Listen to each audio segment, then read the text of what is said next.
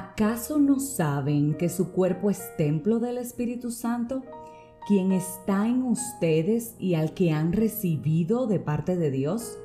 Ustedes no son sus propios dueños, fueron comprados por un precio. Por tanto, honren con su cuerpo a Dios. Acabo de compartir contigo la palabra contenida en 1 Corintios 6, 19 al 20 y hoy quiero recordarte que Dios es Padre, Dios es Hijo, es decir, nuestro Señor y Salvador Jesucristo, pero Dios también es Espíritu Santo. Dice la palabra en Juan 14, 16 que Jesús dijo, y yo le pediré al Padre, y Él les dará otro consolador, otro intercesor, para que los acompañe siempre. Ese consolador, ese intercesor es el Espíritu Santo de Dios. Dice en Juan 14, 26, pero el consolador, el Espíritu Santo, a quien el Padre enviará en mi nombre, en el nombre de Jesucristo, les enseñará todas las cosas y les hará recordar todo lo que les he dicho. ¿Sabes por qué comparto esto contigo en el día de hoy?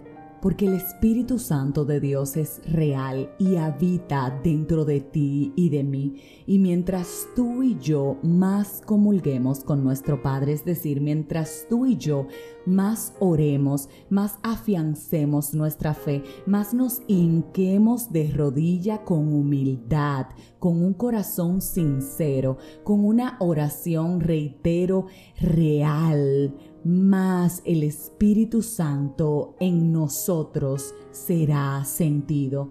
¿A qué me refiero con esto? Mientras más te acercas a Dios, más te vas pareciendo a Él. Mientras más te acercas a Dios, el Espíritu Santo que está dentro de ti empieza a hablarte. Esa sensación que tienes de no ir a un sitio, esa sensación que tienes de hacer algo, que, que tienes que pararte del lugar y hacerlo. Eso no es una sensación, ese es el Espíritu Santo que te está hablando, que te está moviendo y que en muchas ocasiones, presta atención, te está corrigiendo. Ese es el espíritu que te dice no lo hagas. Ese es el espíritu que te dice lo hiciste, pero sabes que estuvo mal. Tienes que arrepentirte.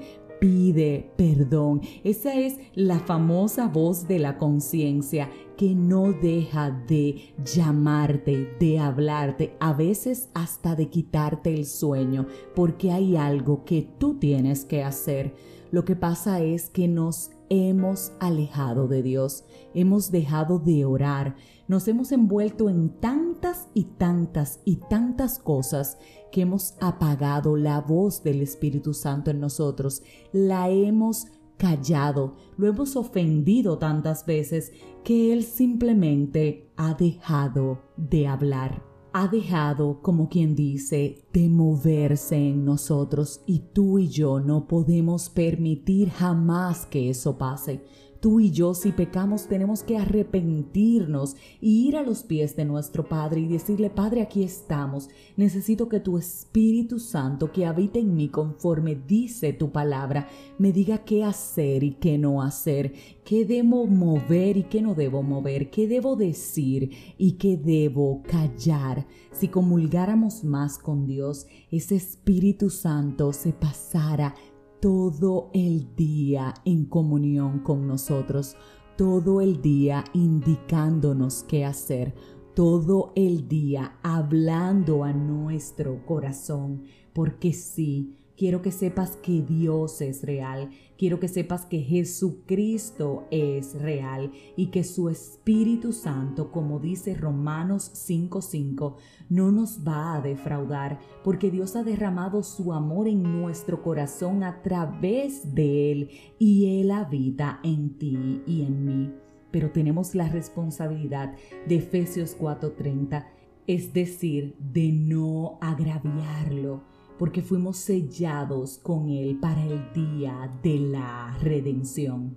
nosotros tenemos el Espíritu Santo de Dios con nosotros.